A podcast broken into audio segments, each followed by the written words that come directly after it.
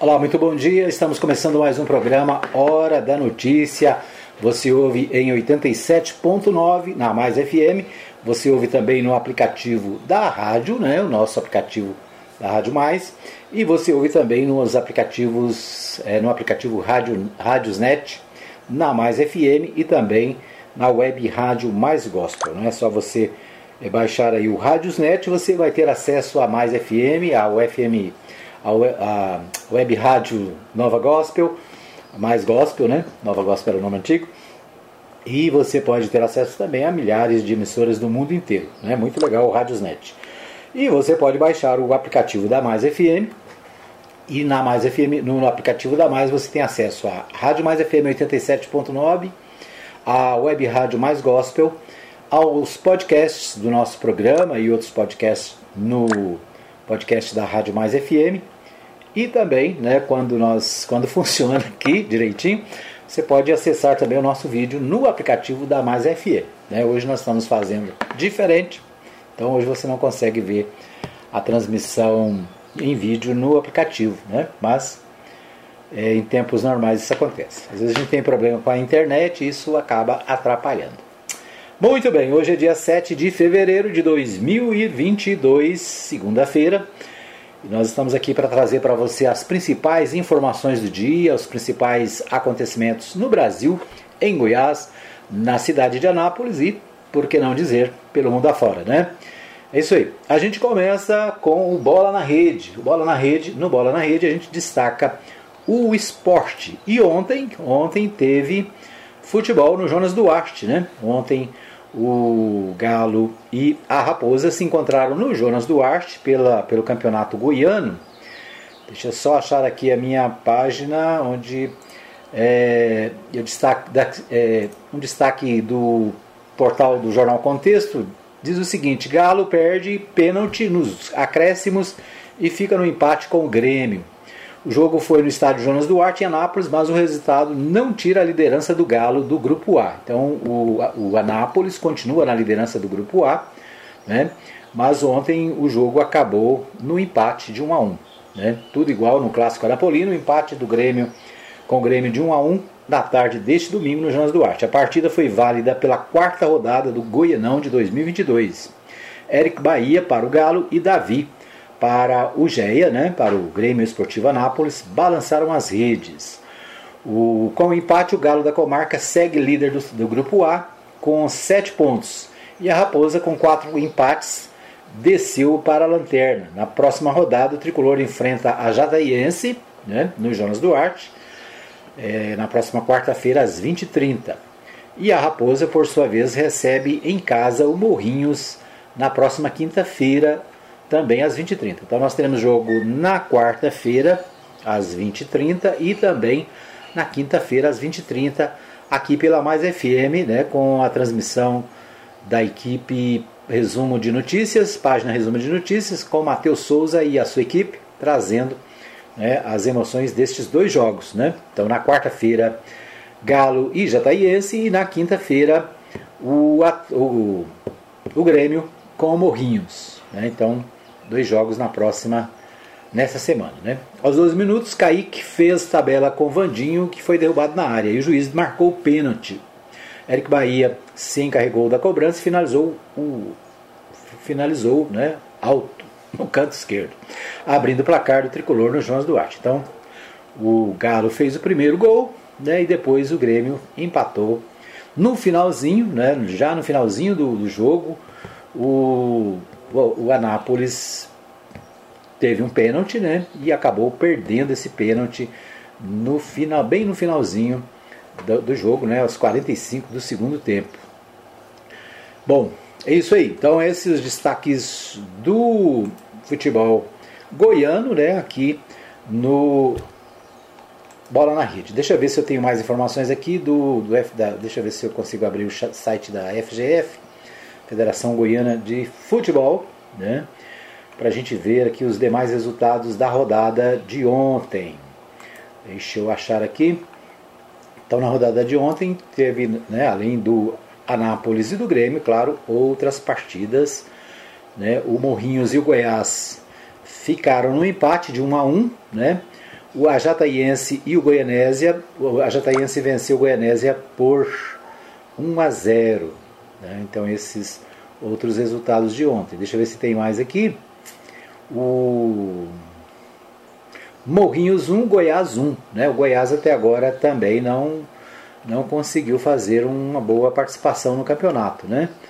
Deixa eu abrir aqui. A minha internet hoje está movida a lenha. Né? Não abre as coisas que a gente precisa. Deixa eu ver aqui. Deixa eu achar. Então, Morrinhos e Goiás 1 a 1. O Goiás continua numa situação ruim no campeonato, né? Mas vamos ver aí para frente, né, o que acontece. Agora sim, consegui abrir aqui. Só para voltar à classificação, o Anápolis é o líder do grupo A com 7 pontos, o Goiás vem em segundo com 5 pontos, o Morrinhos também tem 5, é o terceiro, o Jataiense também tem 5, é a quarta, Goianésia tem 4, é o quinto colocado, e o Grêmio Anápolis também tem 4 pontos, é o sexto. Então nesse grupo, Anápolis é primeiro e o Grêmio é o último. Né? No outro grupo, grupo B, a Aparecidense é a primeira com 8 pontos, o Vila Nova em segundo com 7, o Atlético Clube Goianiense tem 6, é o terceiro colocado, o Goiatuba tem 5, é o quarto, Craque tem 4, é o quinto colocado e o Lanterninha aqui é o Iporá com apenas 2 pontos. Né? O Iporá lá da terra do meu amigo Valdeci. Né? Dá abraço. Bom, então vamos ver aqui a rodada de ontem, então, né? Do final de semana. Aparecidense 2, craque 1, Vila Nova 3, Atlético 2, Jataiense 1, Goianésia 0, Iporá 1, Goiatuba 1, Anápolis 1, Grêmio 1, Morrinhos 1, Goiás também 1.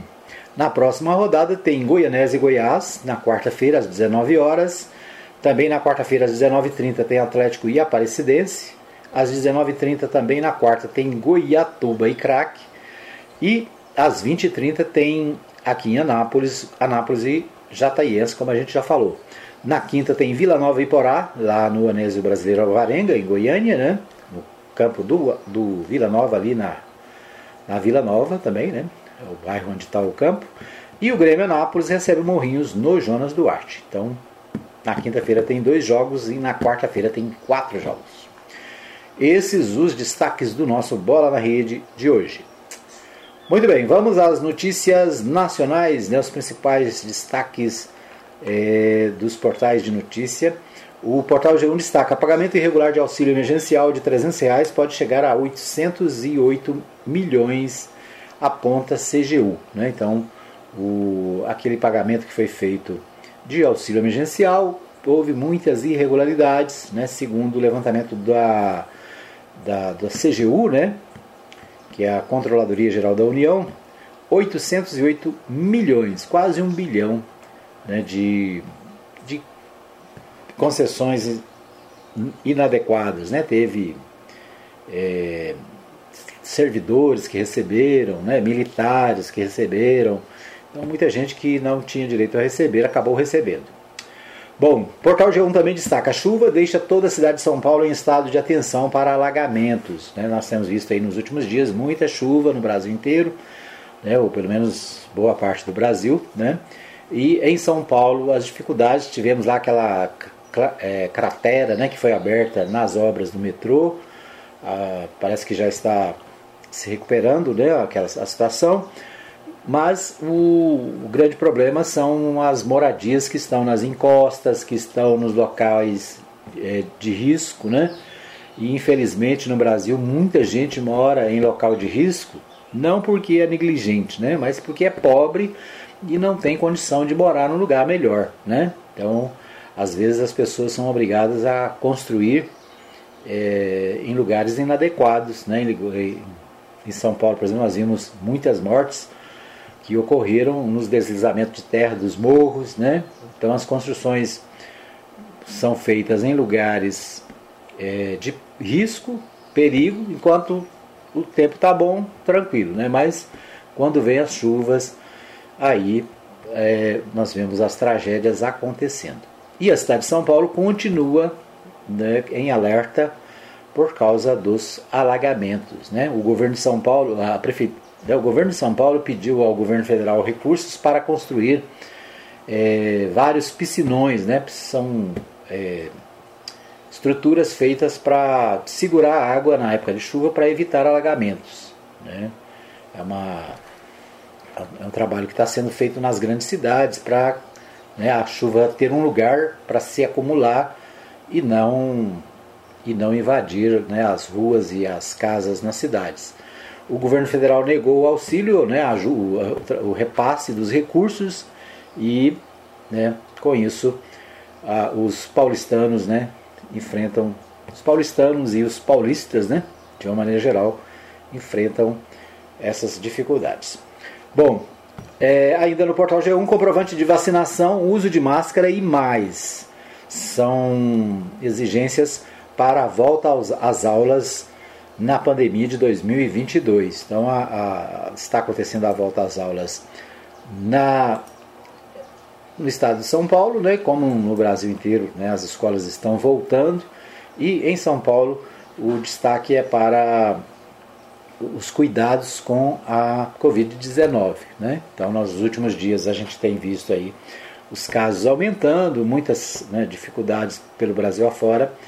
E em São Paulo, a exigência é que haja comprovante de vacinação, uso de máscaras para evitar o contágio. Né? As redes de ensino de sete estados e sete capitais voltaram às aulas nesta segunda-feira, dia 7 nas redes estaduais de Alagoas, Bahia, Mato Grosso, Minas Gerais, Paraná, Rio de Janeiro e Santa Catarina, o ano letivo começou em formato 100% presencial.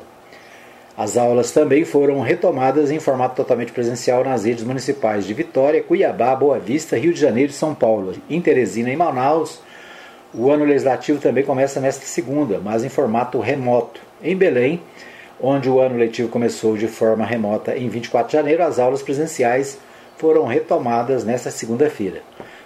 Com a volta às aulas em 22, os pais responsáveis precisam estar atentos aos cuidados e protocolos contra a Covid-19, especialmente com a variante Omicron, a mais contagiosa. Né?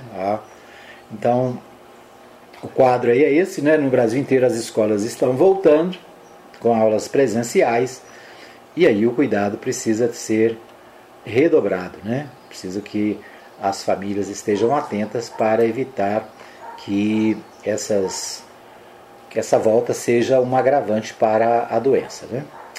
O portal UOL destaque: mudanças climáticas ameaçam produção de alimentos. Brasil será prejudicado. O agronegócio brasileiro terá que sair ao socorro das florestas e promover uma transformação no uso da terra, se quiser continuar a ser competitivo e com altas taxas de produtividade. No informe que será debatido na próxima semana entre governos de todo o mundo, a constatação é que as mudanças climáticas terão um, um profundo impacto no sistema de produção de alimentos no mundo, com repercussões negativas para a soja sul-americana e outros cultivos, além de potencial inflação, e em alguns locais do planeta o incremento da fome. O informe foi produzido pelos cientistas do painel intergovernamental sobre mudanças climáticas e que vem de, servindo de bússola para o debate sobre o futuro do planeta. A partir do dia 14, governos irão reunir, se reunir para negociar o levantamento e publicar a versão final da avaliação. Então, aquilo que todo mundo fala, né, a gente cansa de ouvir, que é preciso diminuir o desmatamento, é preciso cuidar das florestas, é preciso plantar mais árvores, né, porque a falta desses cuidados leva a problemas climáticos, né? problemas como agora, por exemplo, nós tivemos né, muita chuva no centro-oeste, no norte e no nordeste e seca na região sul do, do Brasil. Ou seja, é, esses extremos acontecem justamente por causa do excesso de desmatamento né, e falta de cuidados com a ecologia. Bom, então esse é um levantamento publicado pelo portal UOL, né, do jornal, jornal Folha de São Paulo.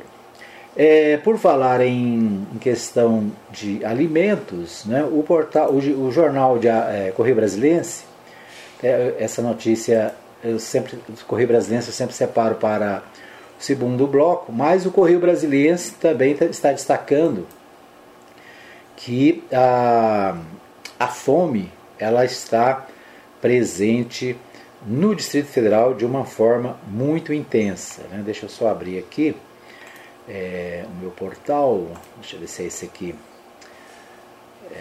Fome, número de pessoas que sofrem com insegurança alimentar grave sobe 85%. Aumentou o número de brasileiros em uma situação onde não há acesso pleno e permanente à comida. São 19 milhões e 100 mil brasileiros nesta condição. É, a rotina de ter que negar alimento a um filho é dura e angustiante. Diariamente, milhões de brasileiros lutam contra a fome, que vem crescendo e atingindo mais famílias. O fantasma. É, deixa eu achar aqui. O fantasma da insegurança né, é muito grande. O, sentimento é de que de não ter, de não ter o que comer na mesa é grande e dói demais. Eu já cheguei até a chorar quando a gente vê o filho da gente pedindo para comer e tem hora que não tem. É difícil, não é fácil. Né? Essa Vânia Santos, de 38 anos, falou a reportagem do Correio Brasiliense. Em meio à pandemia da Covid-19, o Brasil se viu frente a frente com outra grande epidemia, a epidemia da fome. Nos últimos dois anos, o número de pessoas em situação de insegurança alimentar grave saltou de 10 milhões e 300 mil para 19 milhões e 100 mil pessoas. Nesse período, quase 9 milhões de brasileiros e brasileiras passaram a ter experiência da fome no seu dia a dia. Hoje, mais da metade da população está nessa situação, nos mais variados níveis, leve, moderado ou grave como é o caso da Vânia, a insegurança alimentar grave afeta 9% da população. Os dados são do Inquérito Nacional sobre Insegurança Alimentar no contexto da pandemia no Brasil, desenvolvido pela Rede Brasileira de Pesquisa, Soberania e Segurança Alimentar, é, como parte do projeto Visisan. O, a fome no Brasil é um problema histórico, mas houve um, um momento em que o país chegou a efetivamente combatê-la. De 2004 a 2013, os resultados da estratégia Fome Zero, aliados a políticas públicas de combate à pobreza e miséria, se tornaram visíveis. A Pesquisa Nacional por Amostra de Domicílios, PNAD, realizada em 2004, 2009 e 2013, revelou uma significativa redução na insegurança alimentar na população brasileira. Em 2013, a população, parcela da população em situação de fome havia caído para 4,2%, o nível mais baixo até então. Né? Não sei se você percebeu, mas 2004 a 2013 foi o período do governo Lula e governo Dilma, que houve um combate à fome né, através do programa Fome Zero, o que levou né, à redução da fome conforme levantamento aqui dessa pesquisa e né, matéria do jornal Correio Brasilense de Brasília. Muito bem, vamos a mais um pequeno intervalo. Daqui a pouquinho a gente volta com mais informações aqui no programa Hora da Notícia. Fica aí que eu volto já já. Muito bem, nós estamos de volta para o segundo bloco do programa Hora da Notícia, agradecendo a todos que nos acompanham na nossa live pelo Facebook, para você que ouve em 87.9, para você que ouve nos aplicativos e também para você que ouve o nosso podcast através do Spotify, do Google Podcast, né, do Castbox e vários outros aplicativos que você encontra o programa Hora da Notícia da Mais FM. Quero abraçar o pessoal que está comigo aqui na live, a dona Maria Celina, minha mãe, lá na Vila Goiás, a Maria Nova Silva aqui do ladinho também acompanhando, meu amigo Ademir Soares, sempre conectado, obrigado pelo carinho da companhia.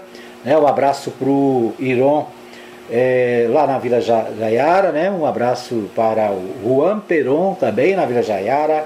Um abraço para o Matheus Souza, da equipe Página Resumo de Notícias, está sempre ligado. O Antônio Silva também, né? Eles que trazem na próxima quinta-feira, quarta-feira, né? E quinta-feira as emoções do futebol goiano aqui pela Mais FM, pelo consórcio de rádios né, daqui da cidade. A Mais FM, a Provisão FM e a página Resumo de Notícias traz todas as informações do futebol aqui na Mais FM. Muito bem, um abraço a todos, né? um abraço também para o meu amigo eh, João, João Sérgio, que está ligado também sempre com a gente. Um abraço para Maria Tereza, na Vila Formosa. Dona Maria Tereza está sempre conectada. É isso aí.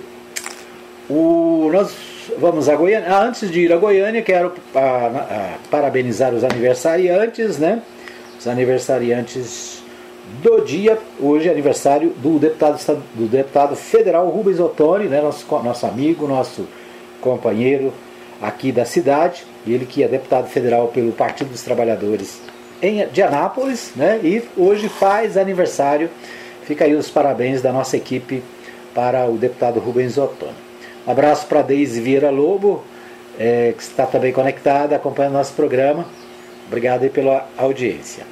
Bom, nós vamos a Goiânia com o Libório Santos. Deixa eu ver se eu consigo acessar aqui o Libório Santos com as notícias direto da capital goiana. Com você, Libório. Não terem condições financeiras para cumprir o reajuste do piso do magistério. Acidentes e mortes no trânsito marcam o final de semana. Proibido o abate e exportação de carne de jumento. Eu sou Libório Santos, hoje é dia 7 de fevereiro, segunda-feira, e esses são os nossos destaques. Goiás deve ter bancadas de chuvas isoladas que podem vir acompanhadas de rajadas de vento e raios de hoje até a próxima quinta-feira. Na madrugada de hoje choveu bastante aqui. Né? Muito bem, dá muito baixinho aqui a, Libório Santos. Vou ver se eu consigo mudar aqui. A gente apresenta daqui a pouquinho o Libório Santos no próximo bloco. Nós vamos é, ter a participação no nosso programa do Antônio Gomide. Antônio Gomide falou com, com a gente. Deixa eu só voltar aqui. Parece que deu tilt aqui também. Agora sim. Deixa eu ver se a gente consegue ouvir o Antônio Gomide. Bom dia, Edmar. Bom dia, ouvintes aí da nossa Rádio Mais FM. Prazer estar falando mais uma vez com vocês.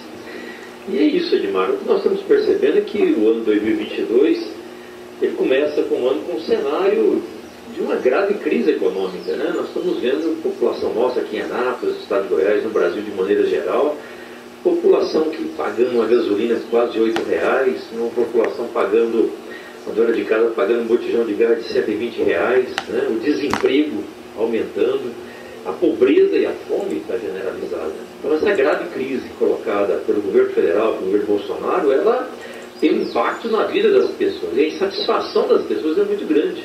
Né? Você vê a inflação com acima de 10% há muito tempo, né? há muitos anos nós não víamos isso, né? e isso causa um sofrimento, porque isso você está vendo aí aumento de pessoas nos, nos sinaleiros, vendendo jujuba, vendendo pirulito, colocando placas no peito, dizendo, olha, me dê um, um dinheiro para que eu tenha um filho em casa e preciso comprar uma cesta básica.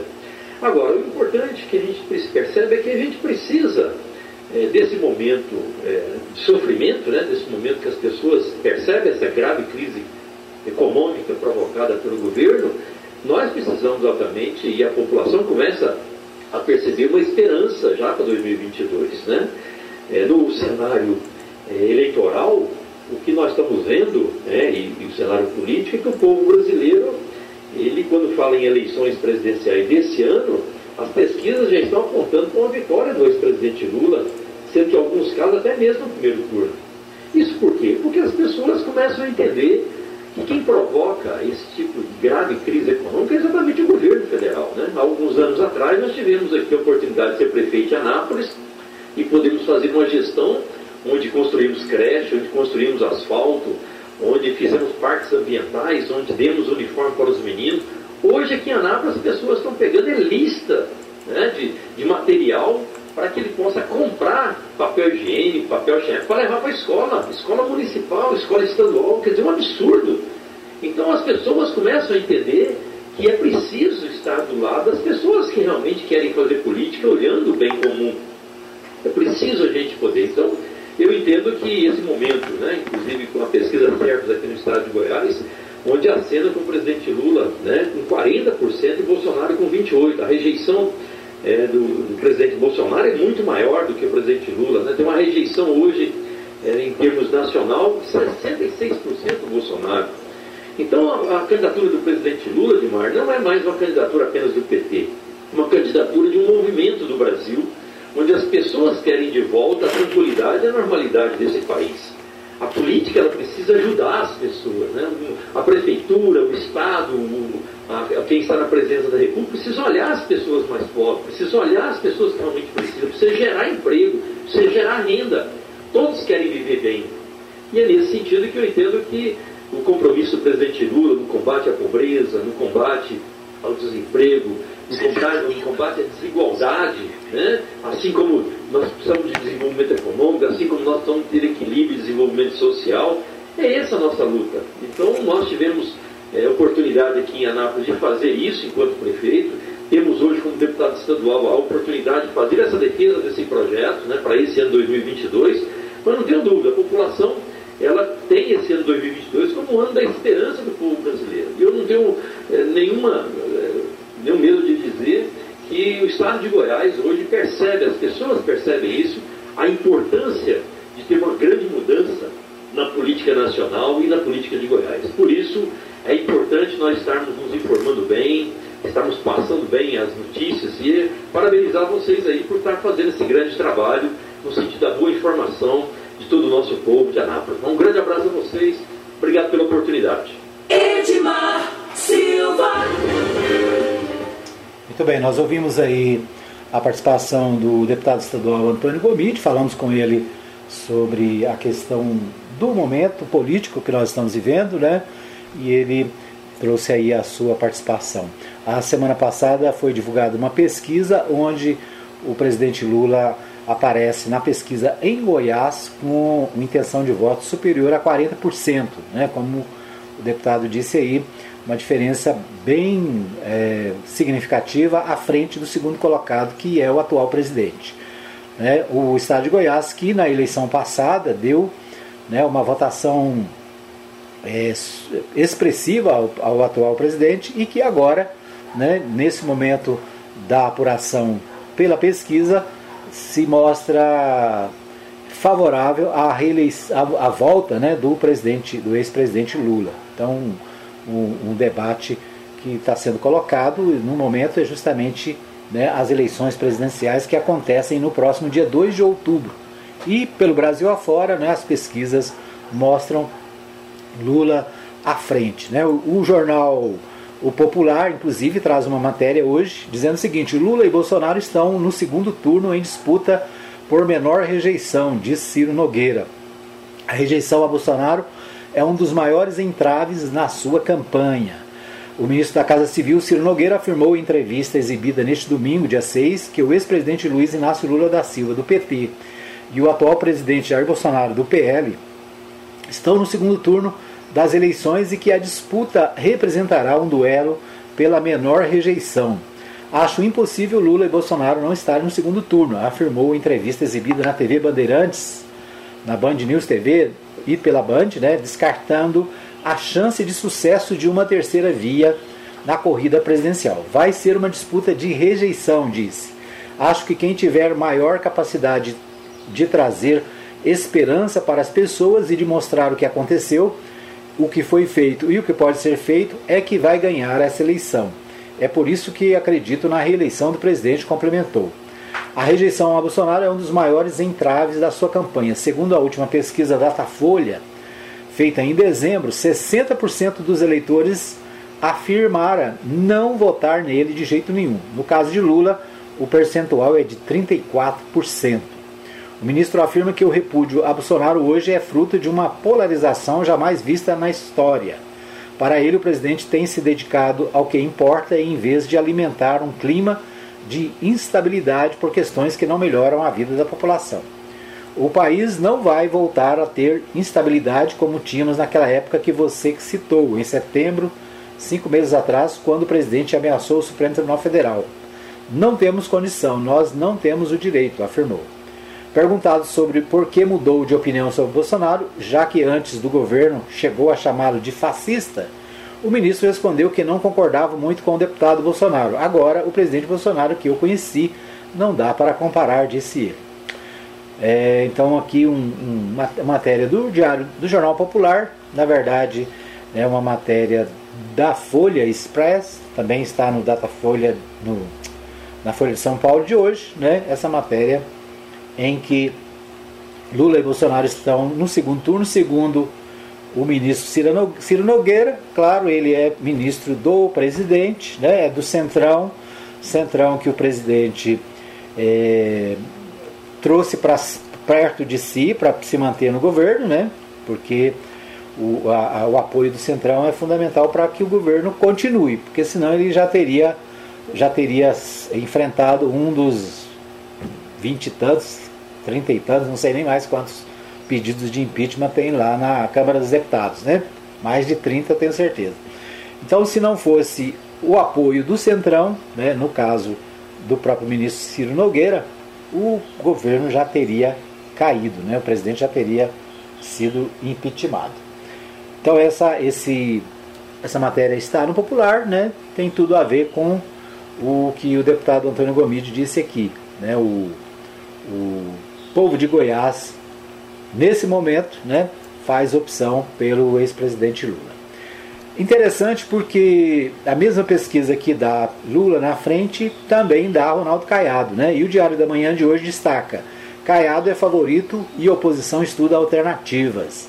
Primeira semana de fevereiro apresentou duas pesquisas como termômetro para disputa eleitoral em Goiás. Nas duas, o evidente favoritismo do governador Ronaldo Caiado para a sua reeleição e uma intensa disputa pelo segundo lugar onde o prefeito de Aparecida, Gustavo Mendanha, reveza com o ex-governador Marconi Perillo. Né? Então, no quadro de Goiás, é né, interessante porque as mesmas pessoas que declaram voto em Lula votam, declaram voto em Ronaldo Caiado. Né? Então, o, o, os partidos de oposição vão ter que trabalhar muito para reverter essa situação. Né? Os nomes citados aqui na reportagem é do do Mendanha, né, ex-prefeito de Aparecida de Goiânia, que é um dos pré-candidatos, embora não tenha partido, ele era do MDB, saiu do MDB está sem partido até agora. Né? Houve um flerte aí com o PL de Bolsonaro, mas não deu certo, né? E possivelmente ele vai se filiar, né? Com certeza ele vai ter que se filiar ao partido para disputar as eleições. Vamos ver para onde ele vai, né? O outro pré-candidato é o Marconi Perillo, que voltou ao Estado depois de é, algum tempo em São Paulo, né? E também pode ser nome, o nome, um dos nomes da oposição para as eleições em Goiás, certo? Então esse é o destaque do Diário da Manhã. Nós vamos para mais um pequeno intervalo, voltamos daqui a pouquinho com o terceiro e último bloco do programa Hora da Notícia. Fica aí que eu volto já já.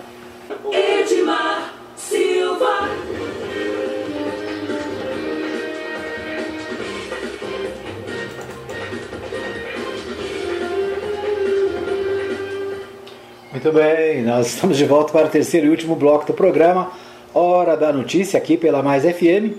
Você ligado, você bem informado através do programa Hora da Notícia. Um abraço para a Letícia Silva Nascimento, acompanhando o nosso programa também no Facebook.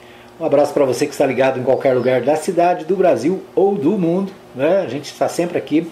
Nosso programa agora é às 10 da manhã, né? o programa que por muitos anos foi pela manhã, às 8, né? agora às 10 da manhã a gente traz para você os principais destaques do Brasil, de Goiás e da cidade, aqui no nosso programa Hora da Notícia. Você pode ouvir também o nosso programa no podcast, no Spotify, no Google Podcast, né? na Apple Podcast e vários outros podcasts, além dos nossos aplicativos, do nosso site e também, é claro, né, em 87.9 aqui na cidade, também é, da Web Rádio Mais Gospel na internet, no aplicativo Radiosnet, ou seja, tem muitas maneiras, né, muitas formas de você acompanhar o nosso programa. Vamos, é, nós vamos falar com, nós ouvimos o ex-vereador e ex-presidente da Câmara, Círio Miguel, que também participa conosco do nosso momento político, né, no nosso debate político aqui no programa. E ele fala também sobre as questões nacionais, o, o que está acontecendo no Brasil, né, sua visão política, sua opinião política sobre o momento que nós estamos vivendo. Vamos ouvi-lo.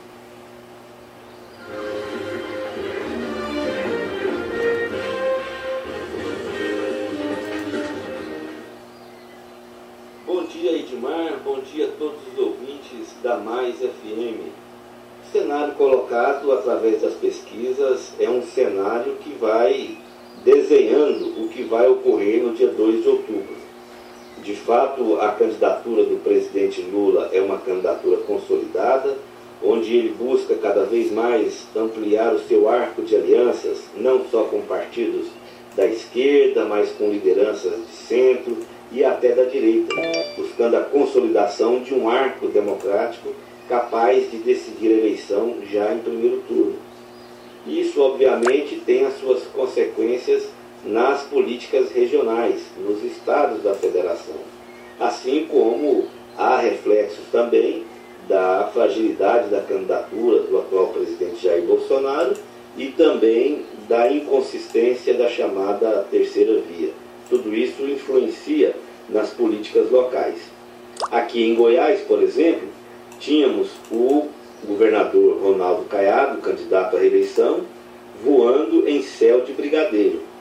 E um primeiro momento que traz uma certa turbulência a essa candidatura caiadista é, sem dúvida nenhuma, a movimentação do prefeito de Aparecida de Goiânia, Gustavo Mendanha, se recuperando do golpe que sentiu através da cooptação do PMDB por parte do governo Caiado, apresentando já o ex-deputado Daniel Vilela como candidato a vice, isso sem dúvida trouxe um baque naquelas pessoas que circulam em torno da pré-candidatura de Gustavo Mendanha, mas que agora, ao anunciar a sua adesão ao PL, portanto, a sua composição com a base bolsonarista em Goiás, ocupando o palanque de Jair Bolsonaro em Goiás, isso sem dúvida traz reflexos importantes até mesmo dentro da candidatura de Ronaldo Caiado. Uma vez que o ex-governador Marconi Perillo tem é, tido uma aproximação grande com a base lulista em Goiás, independentemente de apoio no primeiro turno, mas caso haja um segundo turno, teremos sim essa, essa aproximação se confirmando, tendo em vista o diálogo nacional, como eu disse, em que busca uma adesão cada vez mais ampla de lideranças do setor democrático da política brasileira e, portanto, restando ao governador Ronaldo Caiado apenas o palanque do juiz, do ex-juiz Sérgio Moro, esse palanque esmilinguido, é, que não tem a adesão da sociedade, que, portanto, ao invés de facilitar e ajudar numa candidatura à reeleição de Ronaldo Caiado, tem justamente o efeito contrário, o efeito de ser um peso a ser carregado pelo candidato Ronaldo Caiado. Sem dúvida, essas movimentações elas tendem a se esclarecer mais nos próximos dias, mas é para nós um indicativo muito grande daquilo que irá ocorrer na campanha eleitoral. São estas as nossas observações, estaremos atentos e numa outra oportunidade buscando uma reflexão cada vez mais dentro daquilo que é apresentado para que nós possamos, juntamente com os demais analistas, os demais críticos, buscar e conscientizar a população de Goiás, do Brasil, para que tenhamos uma, uma participação consciente, para que juntos nós possamos definir qual o Brasil que queremos. Um Brasil inclusivo, um Brasil democrático, um Brasil onde nós tenhamos uma política social capaz de trazer de volta a dignidade ao cidadão, ou se nós teremos apenas uma gestão de pautas morais incapazes de unir o país e que está tá cada vez mais levando o nosso país ao empobrecimento. Um grande abraço a todos e uma ótima semana.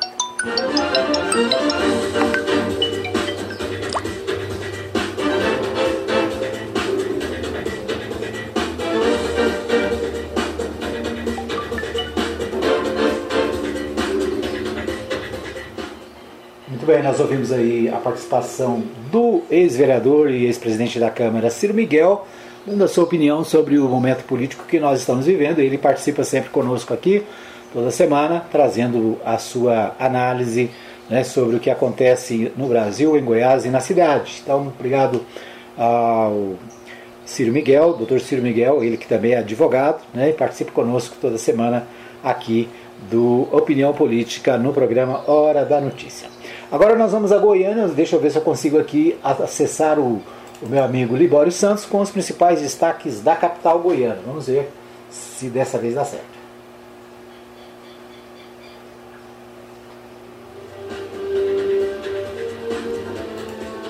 Municípios alegam não terem condições financeiras para cumprir reajuste no piso do magistério. Acidentes e mortes no trânsito marcam o final de semana. Proibido o abate e exportação de carne de jumento. Eu sou Livório Santos, hoje é dia 7 de fevereiro, segunda-feira, e esses são os nossos destaques. Goiás deve ter pancadas de chuvas isoladas que podem vir acompanhadas de rajadas de vento e raio de hoje até a próxima quinta-feira. Na madrugada de hoje choveu bastante aqui na capital. Goiás apresenta uma produção através dos micro e pequenos empresários bastante diversificada com os mais variados produtos. Entretanto, na maioria das vezes, esses pequenos empreendedores têm dificuldade na comercialização no Estado e principalmente também na abertura de novos mercados.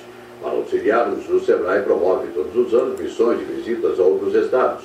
Oportunidade também para busca de informações, conhecimentos e interação com outros empreendedores.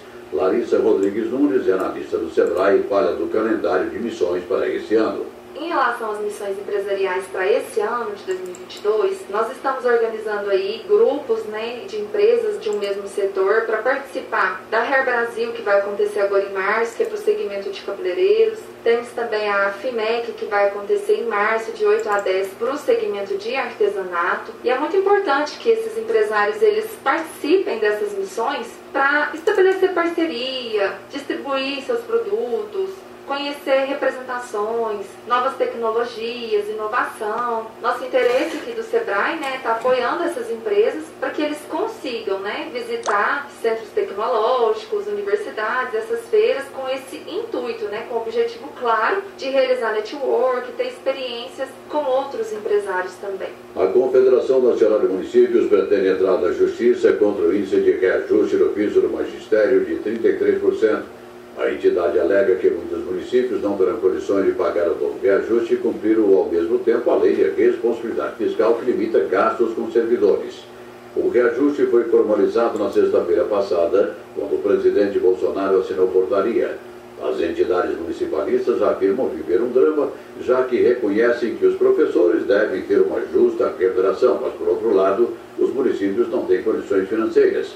O Tribunal de Contas dos Municípios de Goiás afirma que, mesmo previsto em lei federal, cabe aos municípios a decisão em cumprir ou não o piso de acordo com a sua capacidade financeira.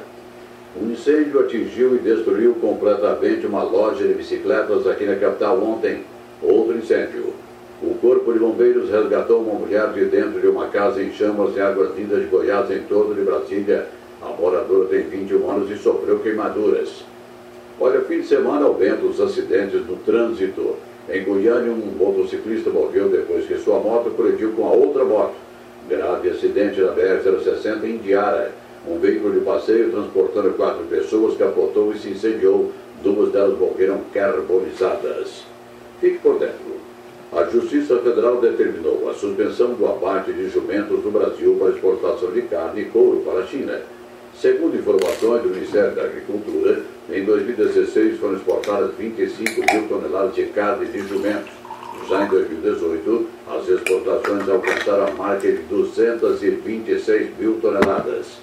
Todos os partidos políticos já se movimentam visando as participações nas próximas eleições. O momento é de discussão em torno da formação das chapas, candidaturas. Para muitos, as eleições desse ano apresentam um complicador a proibição de coligações entre os partidos. O deputado federal José Nelto, que pretende disputar a reeleição, fala das dificuldades para se definir a chapa do seu partido, Podemos. É um processo eleitoral muito difícil. Formação de chapa do partido não é fácil.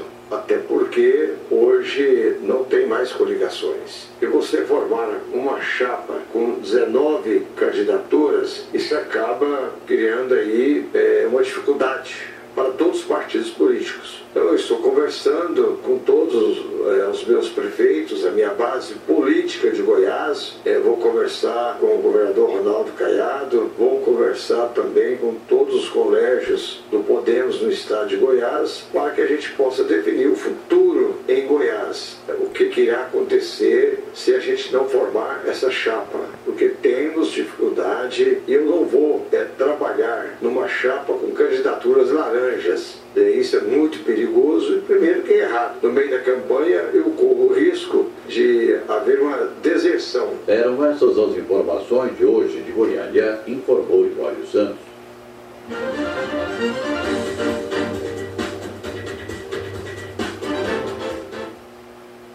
Muito bem, nós vimos aí a participação do Libório Santos, trazendo os principais destaques de Goiânia, direto da capital de Goiás, né, as principais informações. Um detalhe aí na entrevista do José Nelto, ele que é deputado federal pelo Podemos, é o Podemos que é o partido do Sérgio Moro, né? Como o Ciro Miguel falou agora há pouco, né, o Ciro Miguel chamou a candidatura de Sérgio Moro de esmilinguida, né? É, e é interessante porque o Ciro Miguel é o presidente do Podemos aqui na cidade de Anápolis. O deputado né, que fala com o Libório Santos, ele fala da dificuldade de montar uma chapa. Né? Preciso de uma chapa é, para deputado federal de pelo menos 19 candidatos. É, isso é, ele coloca aí as dificuldades, porque não tem mais coligação. Né? Antigamente, às vezes o partido se coligava com um partido maior e apresentava um ou dois nomes e participava das eleições. Agora não é possível, né? Agora o candidato precisa, é, o partido precisa ter uma chapa completa para participar do, do pleito eleitoral. E como a gente vê aí, o Podemos, né, que é um partido pequeno, está com dificuldade, o próprio deputado, né, pelas, pela sua declaração, a gente vê que ele próprio corre o risco de não conseguir fazer a chapa, né, e com isso que é, é possivelmente ficar fora da, nas eleições de outubro, né? ou seja, participar sem chances né, de vitória. Então é, uma, é a situação que vários partidos enfrentam, já que a coligação não existe mais, né? e os partidos precisam ter chapa completa para deputado federal, deputado estadual. Senador é fácil, porque basta, é só uma vaga, né? Então o senador não tem problema. Mas para deputado federal e deputado estadual, os partidos enfrentam esse tipo de dificuldade, né? já que precisam de uma chapa completa, ou pelo menos quase completa, né? Para poder garantir a eleição de alguém nas eleições de 2022. Muito bem. Nosso tempo está esgotado. Quero agradecer a todos que participaram da nossa, do nosso programa hoje, né? O pessoal que deixou aí o seu like, né? O seu, seu a sua manifestação no Facebook. Para você que ouve em 87.9 e na Web Rádio Mais Gospel, nosso muito obrigado. A gente volta amanhã, se Deus quiser, com mais um programa Hora da Notícia. Um abraço a todos e até amanhã, se Deus assim nos permitir.